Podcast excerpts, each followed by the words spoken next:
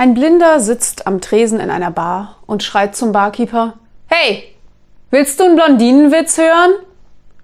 In der Bar wird es plötzlich totenstill. Dann sagt der Typ neben dem Blinden mit ruhiger Stimme Es gibt etwas, das du wissen solltest, bevor du deinen Witz erzählst. Der Barkeeper ist blond.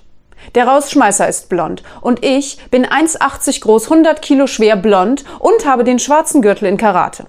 Außerdem ist der Typ neben dir 1,90 Meter groß, 120 Kilo schwer und ein blonder Gewichtheber.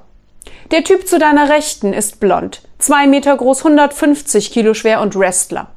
Jetzt denk noch mal ernsthaft darüber nach, ob du immer noch deinen Witz erzählen willst.